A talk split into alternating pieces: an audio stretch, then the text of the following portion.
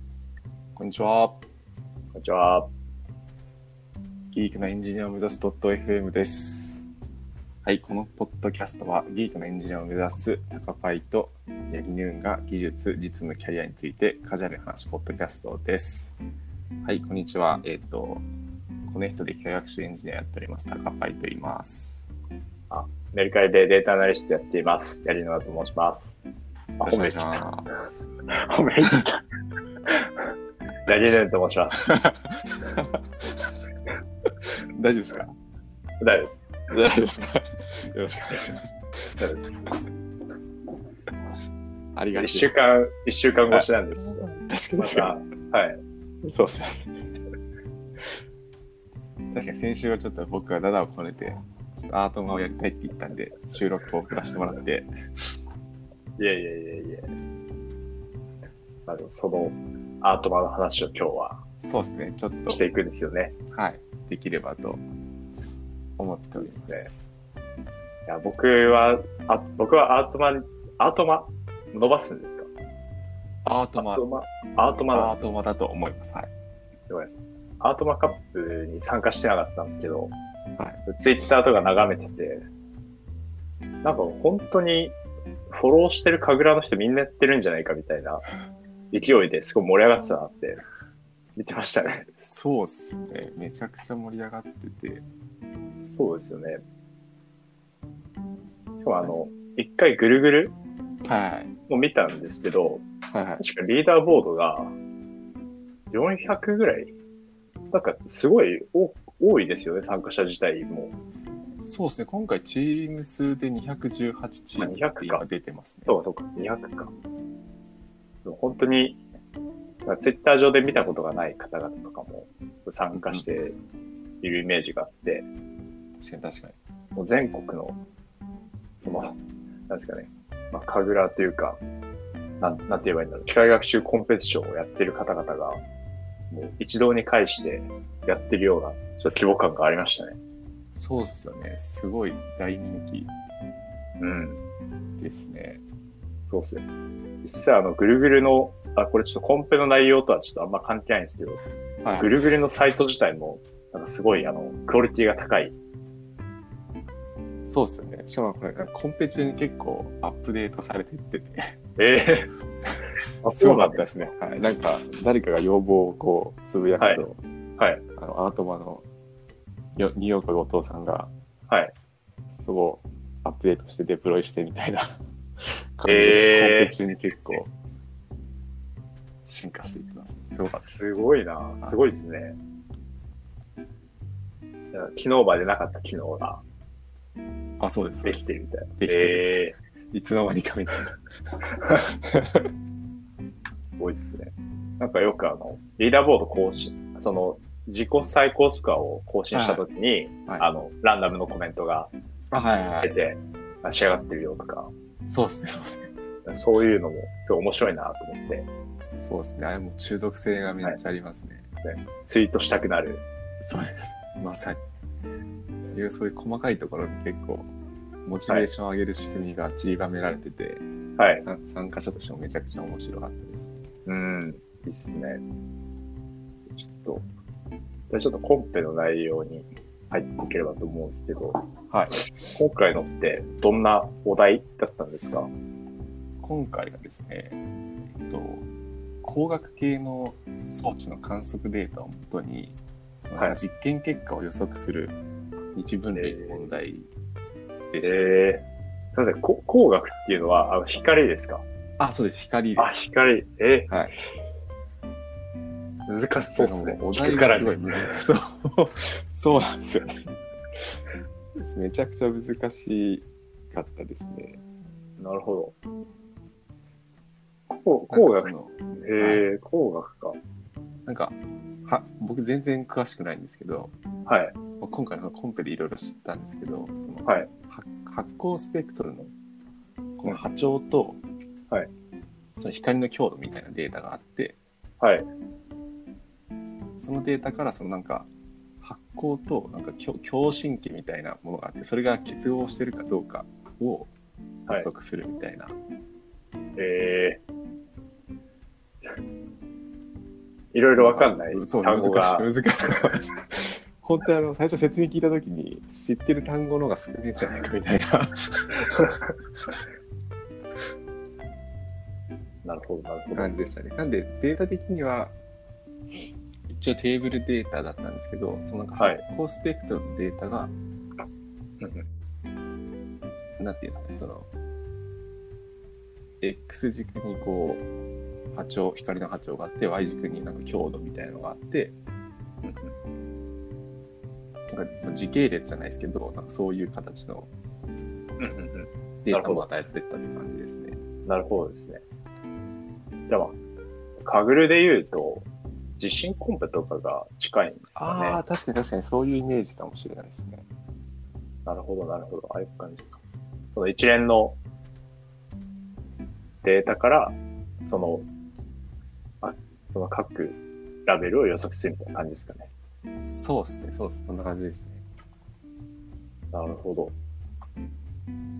で、なんか、その、と、与えられた特徴量的にはそんなに、はいデフォルトでは多くなくて、そうですね。えっと、特徴量でいくと、なん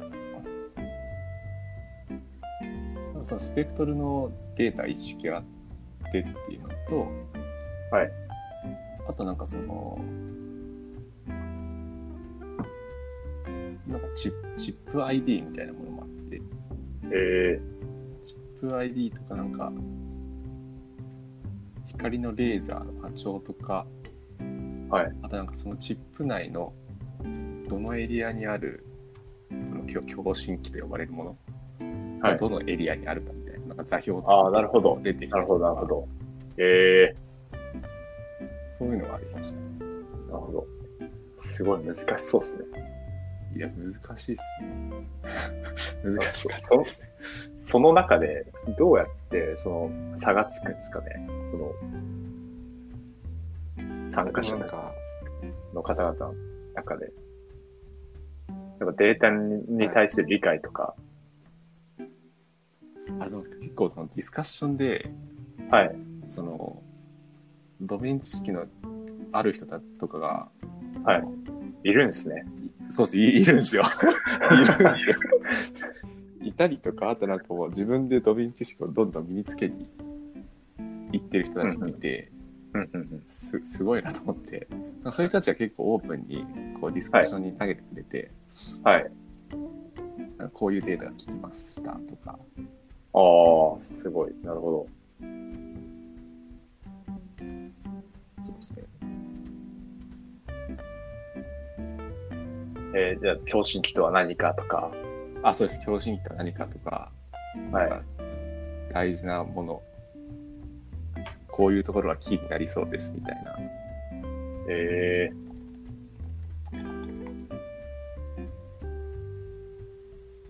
すごいですね。あそうっすなんか結構キーになったのがなんかは半地幅って呼ばれるはい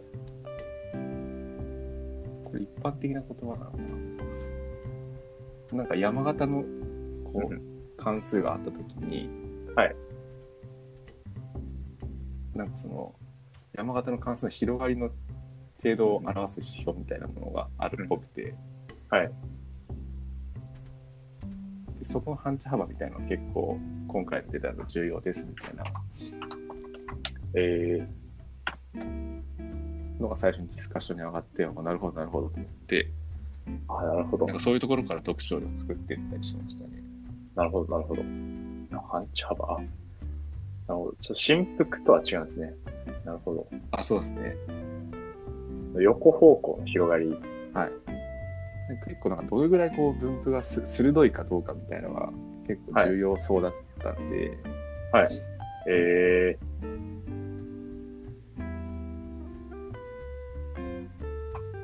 そうですねこういうのをし仕事でも絶対使わなきゃいけないし確かにそうですね。めちゃくちゃ面白かったですね。あとなんか結構解解放の方だと、はい。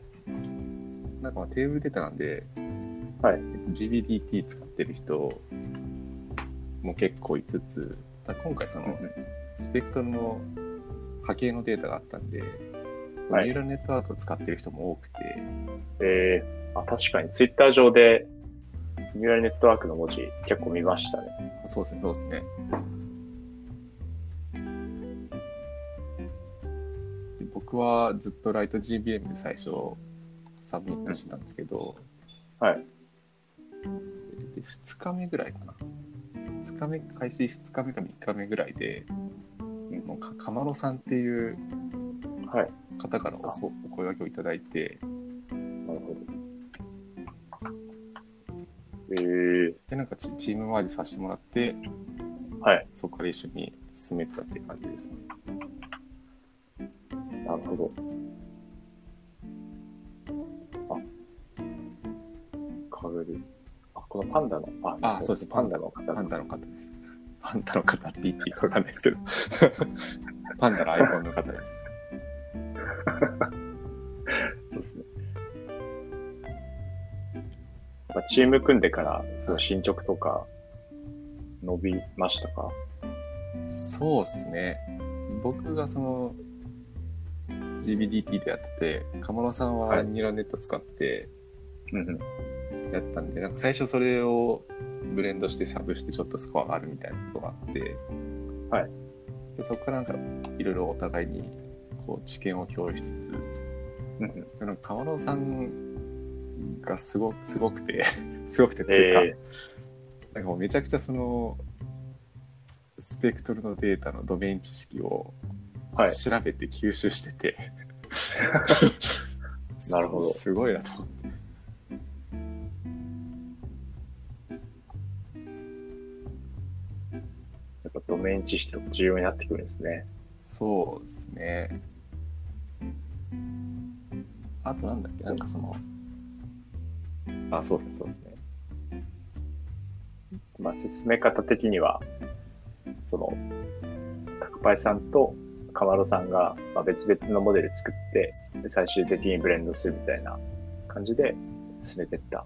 そうですねそんな感じですねなるほどですね。今回だとなんかそのチップ ID みたいなのが結構重要というか、まあ、カテゴリー変数だったんですけど、はい。なんかそれで、えっと、トレインのデータとテストデータがある程度分かれてて、チップ ID で。うんうん。で、なんかその、チップ ID ごとのスコアみたいのも計算しながら、どのチップは簡単に予測できて、どのチップはなんか難しそうみたいなえのを出しつー、つ、なるほど。うんうん。でなんかニューラルネットの方でのその予測値の悪いチップと GBDT での予測値の悪いチップみたいなのがちょっと違ったんでなんかそこを多分ブレンドしていい感じになったっていうのもあるんうんうんじゃないかなって思います。なるほど。結構、その、上位の方々はいも、なんか似た感じの解放でやられてたんですかね。 1位の人はあでもなんかすさ結構ニューラルネットは絶対使っている感じの人が多くて。えあの、なんだっけな。ウェウェイブネットっていうネットワークがあるらしく、僕ちょっと恥ずかしがら知ら知らなかったんですけど、なんか音声データによく使われるのかな。えうんなんかそれが結確か構に上位の人。あの今回、鎌野さんも使ったんですけど、うん。はい。もうウェイブネット構築してやってる人とか、うんあとなんかその、ニューラルネットでこう、えっと、作ったモデルの、なんか中間層の重みを取り出して、なんかそれをライト GBM の特徴量として入れると、うんはい。なんかめちゃくちゃスコアが上がったみたいな人もいて、ええそそうなんだ、みたい な。すごいな。すごいそれが確か1位の方だったかええそうですね。思いつかないですね。な。そうっすよね。なんかちょうど明日、そのコンペの振り返り会みたいのがはいオンラインであって、多分そこで詳しいことを聞けるんじゃないかなとは思いつなるほど。そうコミュニティ作りもしっかりしてますね。つ、そうですね、ありがたいですね、振り返り会も面なん白かそうですね。かぐれとかだと有志で開催してる感じですもんね。そうですね。あ、なんか公式ですか公あ、式。公式です、公式です。ああ、すごいですね。これは地元ならではの。そうですね。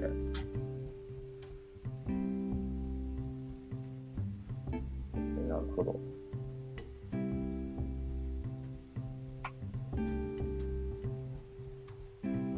あとなんか結構あの、今回のコンペだと、プスーブラベリング、ちょっと発音が合ってるかわかんないですけど、あの疑似ラベリングを使って、はい。プセド、プセドラベプセルドかですかはねい。プスちょ僕も、あの、 読み方わかんないですけど、せん。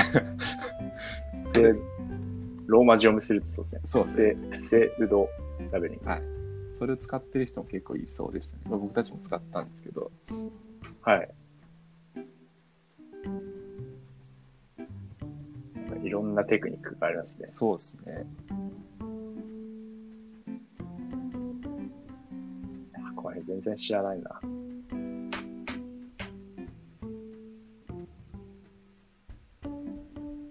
僕も、そうですね、そのプセードラベリング、なんか今回だと、僕最初、その、トレインデータ全部にプラス、その、疑似ラベリングしたデータをこう突っ込んで、はいその後で、えっと、フォールドをこう5つぐらいに分けて、学習させてみたいなことやったんですけど、はい。なんか河野さんから、なんかそれだと、えっと CV の値とリーダーボードの値が結構かけ離れちゃいませんかみたいな話をされて、はい確かにちょっと CV の方が高くなってたんですよね。うんうん。なんで、その、例えば5フォールドとかに分けたときに、その分けた後に、分けた後のトレーニングデータに対して、その疑似ラベリングしたデータを追加することによって、そのアウトフォールドのデータは、えっと、まあ今まで通りというか、疑似ラベリングする前の同じ同じデータで、で、実際にその学習するときだけ、リラベリングしたデータを追加するみたいなことをやると、なんか CV とリーダーボードが割と相関が取れてきてみたいなことえがあったんで、ー、なんかその辺は勉強になりましたね。なるほど。それやっぱコンペの中でいろいろ学ぶものがありますね。そうっすね。ちなみにこの、こん今回のコンペの中で、はいなんか一番難しかったところって、どういうところになるんですか一番難しかったところ、なんかもうお題が難しかったんです けど。なるほどどうなんですかね。まあ、でも結構結構僕の、はい僕もか過去あの、かぐれのコンペとか参加したこと何回かあるんですけど、はい。やっぱお題の理解難しい。難しいですまあ、。かぐるが英語だっていうことがあるかもしれないですけど、はいやっぱ難しいですよね。地震コンペとかなかなかわかんない。あ、はいはいはい。確かにそうっすよね。全然知らない単語とか出てきて、うんその単語が結構そのコンペのキー握ってたりすると、はい。でもそれでもうわからんな、みたいな。確かに確かに。なるほど。そうですね。でも今回だと、まあ、ディスカッションでも結構議論されてたんですけど、はい CV を何できるかみたいなのは、一つポイントになったのかなって思ってて、はい。まあ、今回日分類なんで、あの、ストラティファイル系フォールドを使ってる人が結構多かったはいんですけど、さっき言ったチップ ID みたいなもので、えっと、グループ系フォールドしてもいいんじゃないとか、はい。あと、ストラティファイドグループ系フォールドも使ってみましたみたいなうんうん人たちも結構いるんで、その CV の切り方みたいなのは結構重要だったのかなと、難しいところでもあり、重要なところだったんじゃないかなと思いました。なるほど。確かに。うん、まあそうですね。僕らはなんかいろいろ試した結果、ツアーチファイド K フォールドが一番 CV が、どの CV も安定してたんで、それで出したんですけど、はい。そこは結構悩みポイントだったのかなっていうのは思います。だからその CV とリーダーボードが相関してるのって、はいあの、まあその重要かなって思うんですけど、はいなんか一方でその DSB の時のジャックさんみたいに、はい。あの、パブリックリーダーボードは、うんまあすごい下の方だったけど、うんうんうんひたすらトラスト CV して、うんプライベートで上がったみたいなこともあるじゃないですか。うん。確かに確かに。なんか、そういうのを見てると、意外とその、パブリックリーダーボードの相関って取れてなくても良いのかなとかも思ったりするんですけど、はいはいはい。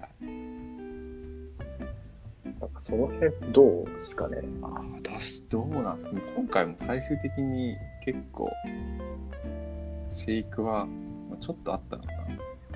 はい。 20位、30位ぐらい上がってる人とかもいるので、うんまあ、。そういうのありつつ、でもなんか結構アートマカップへの信頼じゃないですけど、はいちゃんとそのプライベートのデータ、あプライベートじゃない、えっと、うんテストのデータ、ななんだろうな、そのシェイクそんなにしないようにちゃんとデータ分けてくれてるんじゃないかみたいな信頼も結構あると思うんですよね。皆さんあ、なるほど。確かだに。からなんか、パブリックへの、なるほそうど。ですねリーダーボードパブリックへの信頼があればあ、そうですその相関が取れるということ中、はい確かにそうですね。だからそれは一定ある気がしました、なんとなく。あ、なるほどです。確かにそうですね。よしよし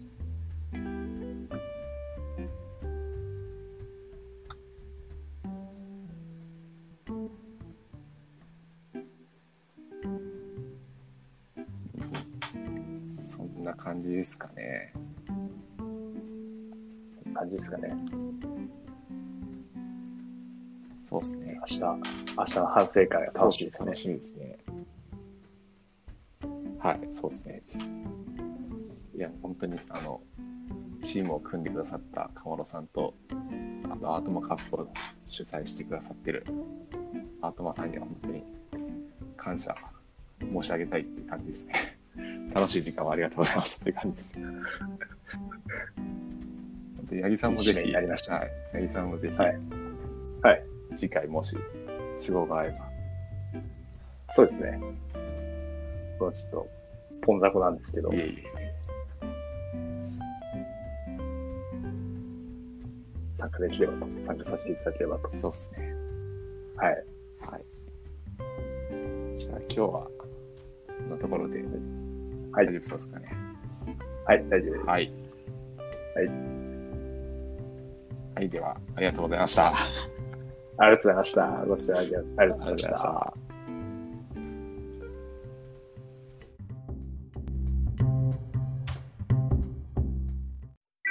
And now, a short commercial break.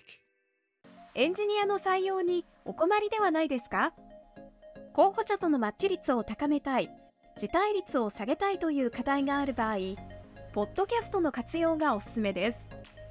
音声だからこそ伝えられる深い情報で、候補者の興味・関心を高めることができます。ピトプでは企業の採用広報に役立つポッドキャスト作りをサポートしています。